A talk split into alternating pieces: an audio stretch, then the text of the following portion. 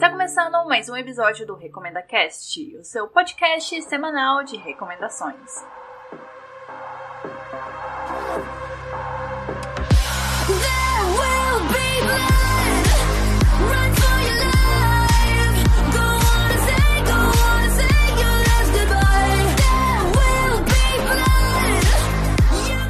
Olá pessoal, aqui quem fala é a Dunia e eu preciso contar para vocês, primeiramente, uma meta que eu tenho para esse episódio, que é eu conseguir chegar com a garganta assim quase intacta até o final dele, porque a última recomendação que foi da Noiva Fantasma eu já tava praticamente rouca. Isso é muito incômodo, então, por mais que pareça assim que eu tô bastante sóbria, estou muito séria sobre o que eu vou falar agora, mas lá no fundo eu tô super empolgada, mas tentando controlar toda a minha animação pra eu manter a voz até o final desse programa. Já que eu falei de A Noiva Fantasma, que foi a última recomendação do episódio passado, eu quero dar continuidade a essa temática de fantasma, sobrenatural, para começar recomendando um filme que tá na Netflix, que se chama Personal Shopper, que provavelmente passou despercebido para todo mundo, até para mim, eu comentei no final do episódio passado que era um filme que eu queria assistir já faz muito tempo, só que eu não encontrava onde e de repente tava lá na Netflix. Eu vou contar mais sobre isso daqui a pouco. E minha segunda recomendação não é tanto terror, fantasma, mas tem um ar assim, um pouco sobrenatural, místico, enigmático, que é a webtoon Anarasumanara, que é uma webtoon coreana muito famosa. Eu descobri durante a pesquisa desse episódio uma coisa assim que me chocou, porque eu achei que ela era super underground e eu vou falar mais sobre isso. Eu tô. Não sei porque que eu tô dando muita ênfase nisso. O episódio são essas duas recomendações. E antes de começar, adivinhe, tem os meus recados. E eu vou passar aqui super rápido porque essa abertura já tá gigantesca. Siga o arroba RecomendaCast no Twitter e no Instagram, porque lá você recebe várias recomendações extras. Para entrar em contato comigo, direct, comentário, às vezes eu demoro para responder, tá? Desculpa, eu não sou uma pessoa muito de redes sociais, mas pode mandar que eu respondo em algum momento. Ou você pode mandar um e-mail para contato@recomendacast.com.br. Para escutar esse e os outros episódios, eles estão disponíveis no Spotify, iTunes, Google Podcast, Mixcloud, Cashbox e Deezer. Entrando no site, os episódios também estão disponíveis lá. Você pode fazer o download deles e ainda assinar o feed. E é isso, vamos começar com as recomendações.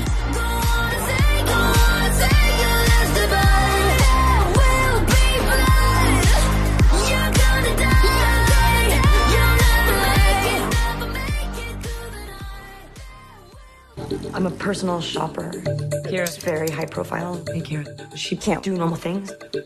So I assist her. You have nothing better to do besides dress Kira? I'm waiting. What are you waiting for? My twin brother Louis died here. It's been 95 days. We made this oath. Whoever died first would send the other a sign. From the afterlife. Falando sobre Personal Shopper, ele é um filme de 2016 do francês Olivier Saihai, que seus filmes mais recentes, além de Personal Shopper, são Acima das Nuvens e Vidas Duplas. Personal Shopper é um caso muito curioso de recepção pelo nem pelo público, é mais pela crítica, porque ele foi vaiado por jornalistas em Cannes, mas Olivier acabou ganhando um prêmio de diretor no mesmo festival, e quando o filme teve a sua estreia oficial, ele foi super aplaudido, sabe? Decidam se, se vocês vão ou se vocês aplaudam, né? Por favor. What's wrong with you? E à primeira vista, o filme ele parece, mas ele não é um draminha normal sobre uma menina que era personal shopper. Para quem não sabe, personal shopper é aquela pessoa que vai te dar assistência para comprar as coisas. Eu entendo muito mais como uma profissão ligada à parte de moda, mas eu acho que isso engloba vários segmentos. E eu tava acreditando que era esse draminha normal até começar o filme. E os 10 primeiros minutos ele tem uma vibe muito de terror que eu não estava preparada porque tá lá a Christian Stewart sozinha numa casa grande fazendo uns barulhos bizarros, tá tudo muito escuro, ela chamando pelo irmão e eu fiquei tipo, o que é isso? O que que tá acontecendo? A sinopse não tava dizendo que era de terror. Ai meu Deus, será que é de terror? E esse foi o primeiro susto que eu tive, porque olha a sinopse da Netflix. A história é sobre uma médium que trabalha como assistente de compras para uma modelo enquanto aguarda o contato do espírito do seu irmão. Essa sinopse passa uma vibe de suspense, mas não de terror, né? E eu fiquei, putz, o que que eu vou fazer? Porque se nos 10 primeiros minutos eu já tô com medo desse filme, eu não vou aguentar assistir quase as duas horas que ele tem. Só que um detalhe muito importante que a Netflix esqueceu de colocar na sinopse para até preparar quem for assistir pro filme para esse começo meio de terror é que a Kristen ela vai visitar a casa onde o irmão morava e ela acaba entrando em contato com uma entidade que começa a perseguir e testar seus limites. Se a Netflix tivesse colocado isso na sinopse, eu já estaria mais preparada pro que ia vir pela frente. Are you sure about that? Por que, que eu decidi assistir esse filme? Primeiro, que o cartaz sempre me chamou muita atenção, seja pelo mistério e pela sensação de bad que ele carrega. E eu gosto muito da Kristen Stewart como atriz. Eu me sinto ainda muito mal pelo estigma que ela carrega por causa de Crepúsculo e por isso que eu faço questão de prestigiar os filmes dela, sempre poder recomendar os trabalhos dela para mostrar para as pessoas que ela é muito além daquilo. E eu vou acabar sempre enfatizando esses 10 minutos iniciais do filme, porque eles foram muito decisivos. Tanto que a primeira vez que eu assisti, tava de noite, eu acabei desistindo porque eu tava esperando pelo pior, de realmente ser um filme de terror. E, e quem me acompanha sabe que eu sou muito medrosa, então eu tive que parar. Só que eu tava muito curiosa para saber como que seria essa história, por que, que a Christian estava esperando o contato do irmão dela, o que, que ia rolar ali. Então, no outro dia, eu comecei a assistir o filme bem mais cedo, sabe, com o dia claro. E a sensação de não saber o que esperar do filme continuava, só que de uma maneira muito boa, porque você não sabe se o filme ele vai te assustar, se ele vai mostrar alguma coisa, se ele vai só criar expectativa, criar um, um terror assim atmosférico. Isso me deixou ainda mais curiosa para continuar essa história. Eu acabei assistindo o filme duas vezes para conseguir gravar esse episódio do jeito que eu queria, sem perder as informações que, que o filme passa.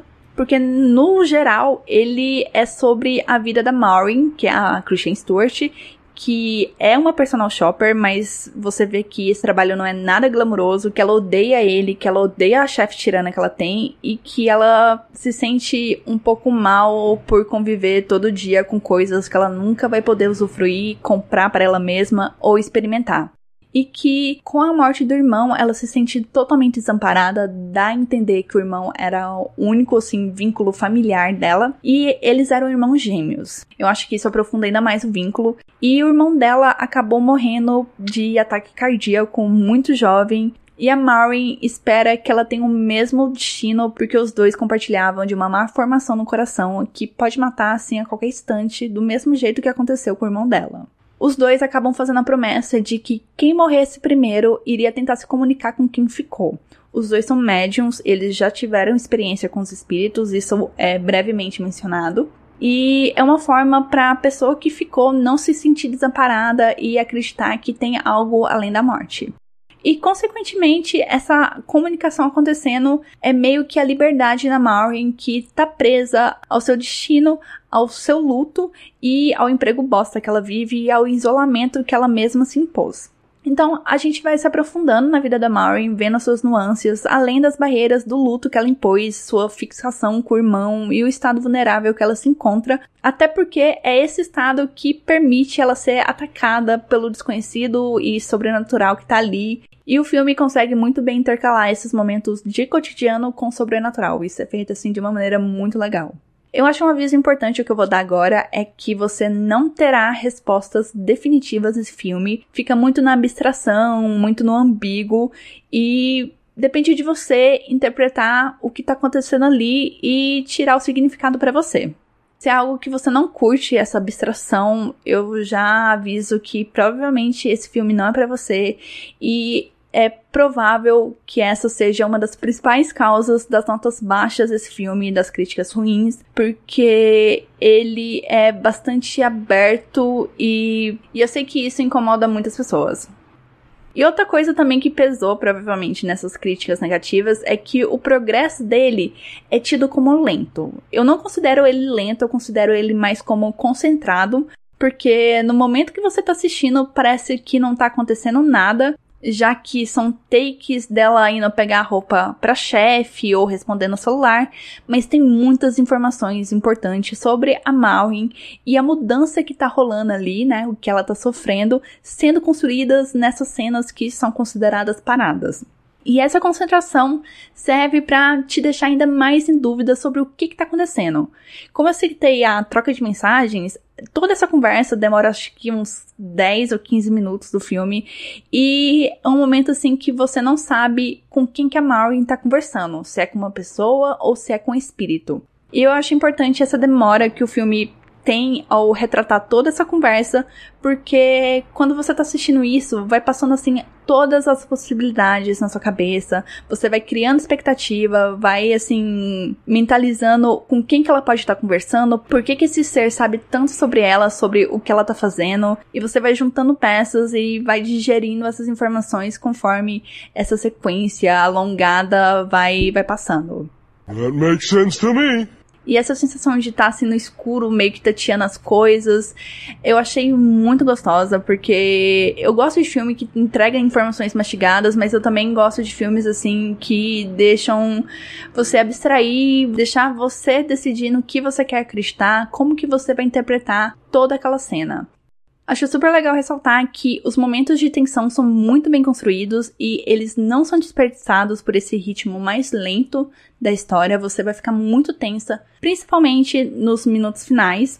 E eu senti que Personal Shopper conseguiu me dar mais medo do que certos filmes de terror que se apoiam em jumpscare. E muito disso é por conta do inesperado que o filme carrega, porque você não sabe quais as direções que o filme vai seguir.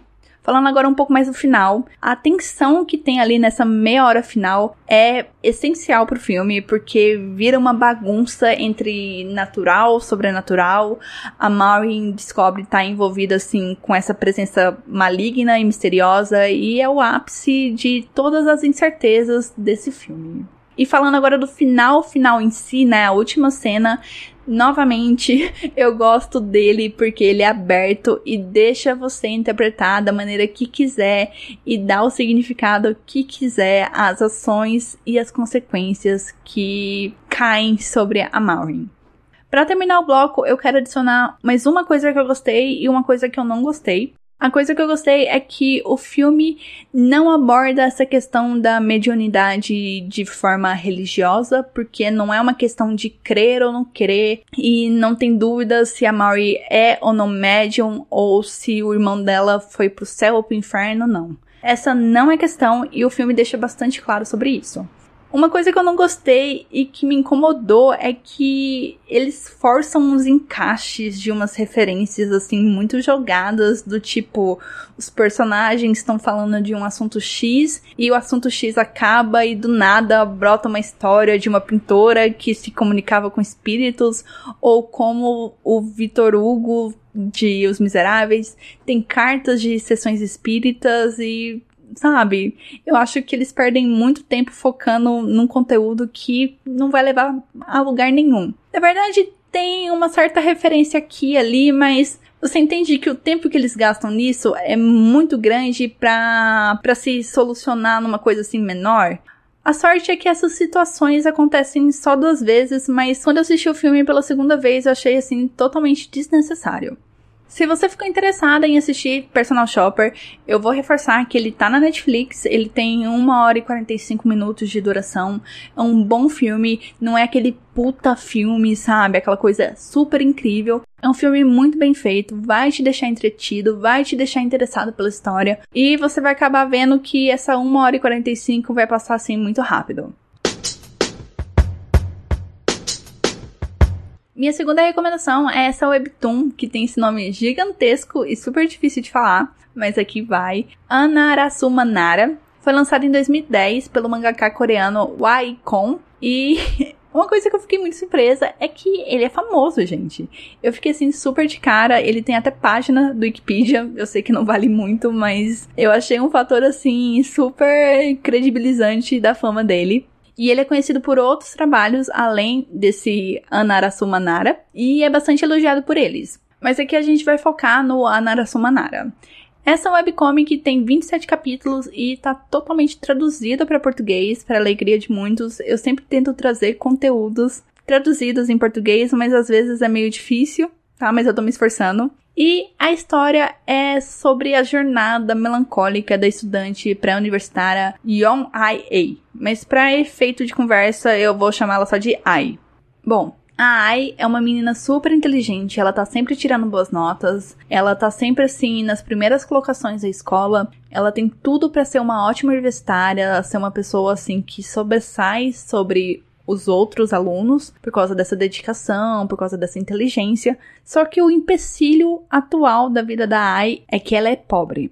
E para contextualizar melhor essa situação da Ai, eu preciso falar que ela mora assim num quartinho, nem é kitnet, é um quartinho com a sua irmã mais nova, que a sua mãe tá morta e que seu pai está fugindo dos agiotas. Então é basicamente ela e a irmã. E a Ai, ela não tem dinheiro para comprar meias novas, sabe? Quando ela recebe o dinheiro do trampo do meio período que ela faz, ela precisa escolher se ela vai comprar comida para ela ou para irmã ou se ela vai comprar meias. Então é esse nível de miséria que a Ai vive. E o sonho de criança dela era ser mágica. E a história já começa com a Ai já descartando ele, porque a realidade é esmagadora, né? É uma realidade assim que chega muito precoce pra Ai ela já não consegue ser muito otimista, ter muitos sonhos, até que a Ai encontra o misterioso mágico que mora num parque abandonado da cidade. E já dando a real aqui, o mágico, ele é meio doido e irritante, porque ele é muito puro, ingênuo, como uma criança, sabe? Ele, ele vai te irritar, se prepare. Mas no fundo ele é uma boa pessoa, porque quando ele vê os furos da meia da Ai, que é um plot inicial ali, porque a Ai é gongada pelas colegas por causa desses furos na meia, como eu já expliquei, ela não tem dinheiro, né? Ela precisa decidir o que é mais importante gastar naquele momento. O mágico olha para aquelas meias furadas da Ai e fala assim que não são meias feias, mas que são meias de bolinhas muito bonitas. E eu acho muito importante essa passagem, porque ele já mostra uma das magias dele. Além de fazer truques com cartas, serrar pessoas ao meio, ele consegue transformar algo ruim em uma coisa boa. Só que não é nível assim poliana. E o objetivo do mágico é fazer a Ai acreditar em mágica novamente. E em contrapartida do mágico e da Ai, a gente tem o personagem do Na e Delgun, que é colega de sala da AI e é uma pessoa assim super metida, muito snob e só se preocupa com aparências e suas notas e tá querendo sempre estar tá em primeiro lugar. E ele tem uma rixinha ali com a AI, né? Não é recíproca, mas ele se sente incomodado da AI tá próximo dele ou às vezes por cima dele ali em questão das notas. The E o Na é uma pessoa assim que gosta muito de ser bajulado, de ser admirado, de ser invejado. Ele tá acostumado com isso. E a escola ali é uma competição para ele. E ele não quer fazer amigos, ele quer sempre ser o número um. Tanto que uma coisa que chama bastante atenção no design do Na é que ele é todo esquisito, enquanto o resto, assim, é super normal. Ele tem uma cabeça que lembra uma salsicha, um nabo, sabe? É super alongada. E isso reflete muito da personalidade dele. Eu ia contar um pouco, mas eu quero deixar vocês mergulharem na história e entenderem o que, que o autor tá querendo representar com aquilo. E o Na começa a conviver um pouco mais com a Ai ali, porque eles estão sentados lado a lado e ele desenvolve um sentimento meio de dó e meio de raiva. Ele começa a manipular ela por dinheiro, porque ele sabe que ela tá precisando muito de dinheiro. E só posso adiantar que tem altos rolos ali. E que a história vai acompanhar o despertar desses dois personagens para a vida adulta e como que eles lidam com a desmistificação dessa transição, dessa passagem. O que me chamou a atenção para começar a ler Anarasu Nara, porque antes de escrever essa pauta eu nem sabia que essa webtoon tinha uma certa fama.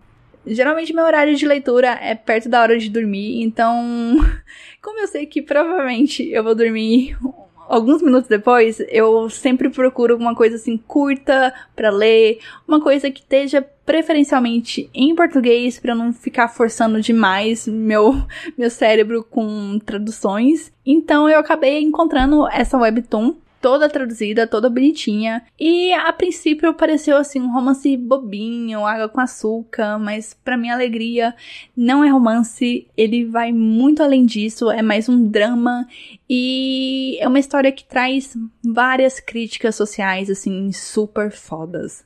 Além de ter um visual que traz uma construção surrealista, o autor utiliza de desenhos e fotos. Por isso que eu fiz aquela referência à Madoka Mágica, porque são características assim que lembram bastante o design do anime. E isso acabou me chamando muita atenção. Além do fato de todas as ilustrações serem preto e brancas e o uso de cor ficar restrito só para mostrar situações onde a mágica tá acontecendo ou é alguma coisa muito especial. E eu também gostei da simplicidade do traço do artista, porque você vê que assim os personagens, os seus rostos não são muito detalhados, e isso contrasta muito bem com os cenários e com esses ambientes, essas construções surreais.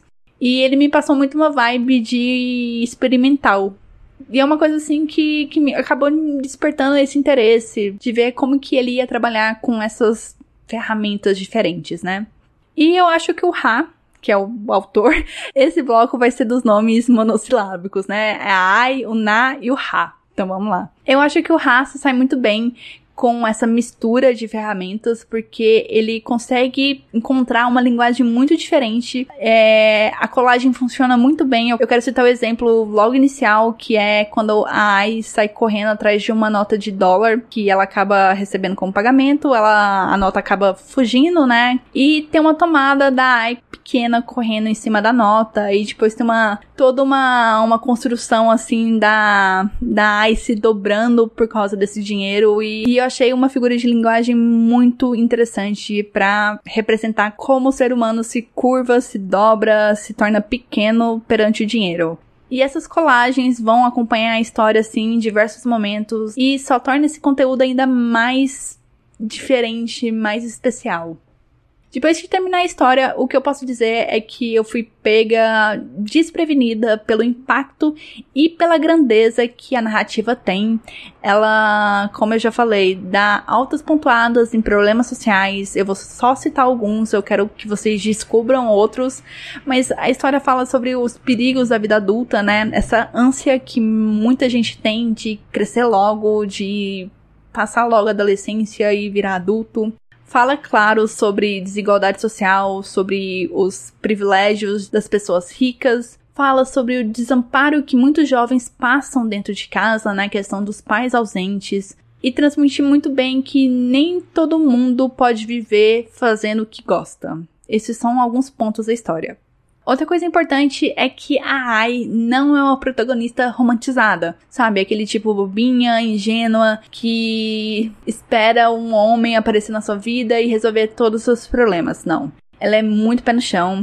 Ela é até realista demais, sabe? Para alguém tão jovem. E essa realidade muitas vezes machuca ela e machuca você que tá lendo. Primeiro porque a Ai, ela tá totalmente desgastada, ela tá cansada, ela tá cansada assim de várias coisas, ela tá cansada de guardar, por exemplo, rancor do pai que some, não tá ali pra, pra ajudar ela, a irmã. Ela tá cansada de esperar que um dia a sua vida se normalize, né? E esse sentimento vai se unindo a outros fatores, por exemplo, de que a Ai, ela já desapegou desse conceito de honra, sabe? Ela tá passando fome na escola e ela sabe que ninguém vai fazer nada por ela, né? E ela é muito honesta. Uma coisa muito importante dessa história é que a Ai é uma pessoa assim muito honesta, ela não esconde a inveja que ela sente do Na, por ele ter privilégios, por ele ter dinheiro, por ele ter oportunidades. E ela também não esconde o desespero que ela tem por dinheiro. E ao mesmo tempo que ela mostra esse desespero pra gente, ela se diz sentir muito suja. Porque ela sente que é muito suja esse desespero que ela tem por dinheiro, né? Uma, não é uma coisa assim muito natural. Mas o que, que ela vai fazer, né? Ela vai deixar de comer? Ela vai deixar de comprar as coisas que são essenciais para ela? Então a Ai tá assim numa situação onde ela é corrompida 24 horas por dia por causa dessa preocupação com dinheiro.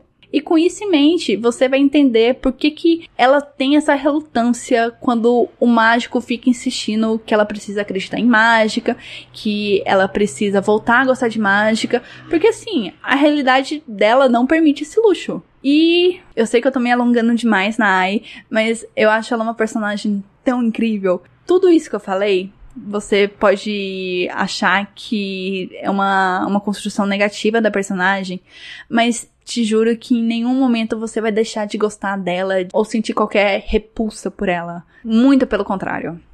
Agora, falando um pouco do outro personagem principal, o Na, ele se revela o oposto da Ai, claramente, né? Porque ele consegue tudo e a Ai não consegue nada. Mas todas essas vantagens, elas não excluem o problema do personagem em correr atrás de um sonho e de metas inacessíveis, porque são metas e sonhos impostos pelo seu pai. E ao longo da história, por mais estranho que pareça, você vai percebendo que o Na e a Ai têm muitas semelhanças, mesmo vindo assim de mundos muito diferentes. E eu quero aproveitar para enfatizar mais uma dessas semelhanças, eu chamo ela de predestinação. Isso não serve só para os personagens, serve também para a vida real. É para refletir como os nossos pais delimitam nossos caminhos quando nós somos jovens, tanto para o bem quanto para o mal. Aí eu pego a Ai e o Na como exemplo, porque assim, eles foram moldados pelos atos, pelas presenças e pelas ausências dos seus progenitores você entende como que é difícil para os dois olharem além do que é mostrado para eles como certo, como correto, como melhor.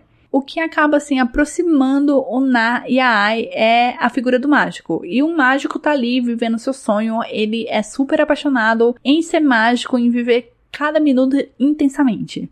E o autor consegue retratar como muitas vezes essa paixão e os sonhos vão na contramão das expectativas da sociedade e dos pais, porque quando você não se encaixa num padrão social, o que acaba acontecendo é você ficar isolado ou ficar categorizado como um fracassado, como um problemático, mas o mágico tá ali mostrando que ele superou aquilo ou pelo menos ele aparenta que superou aquilo, né? Eu vou deixar vocês descobrirem. E outro aspecto muito bacana dessa história é que a mágica ela é retratada de uma maneira muito duvidosa, porque você não sabe se ela é real, se ela é de mentira, se são só truques, ou se o mágico realmente é uma pessoa assim que tem um controle, um poder sobrenatural. E acaba te fazendo questionar sobre essa natureza, né? Essa natureza misteriosa do mágico eu gosto de como ela tá ali representada, não para resolver prontamente os problemas. Muitas vezes ela causa mais problemas do que resolve, mas para dar novas perspectivas aos personagens. Já encerrando o episódio, eu preciso reforçar que por mais que seja uma história claramente local, que pega os costumes coreanos, aspectos sociais e etc., ela acaba retratando assim, uma situação muito universal, muito aplicável em qualquer lugar do mundo. E a Narasuma Nara é uma história assim que pode parecer tão simples, mas é uma história que quer fazer você parar assim cinco minutinhos e pensar: eu realmente tô fazendo aquilo que eu gosto, eu tô seguindo as coisas que eu acredito, eu tô correndo atrás dos meus sonhos, ou se, como a Ai, eu já meio que desisti de acreditar em mágica. E essa é a reflexão que fica no final desse episódio.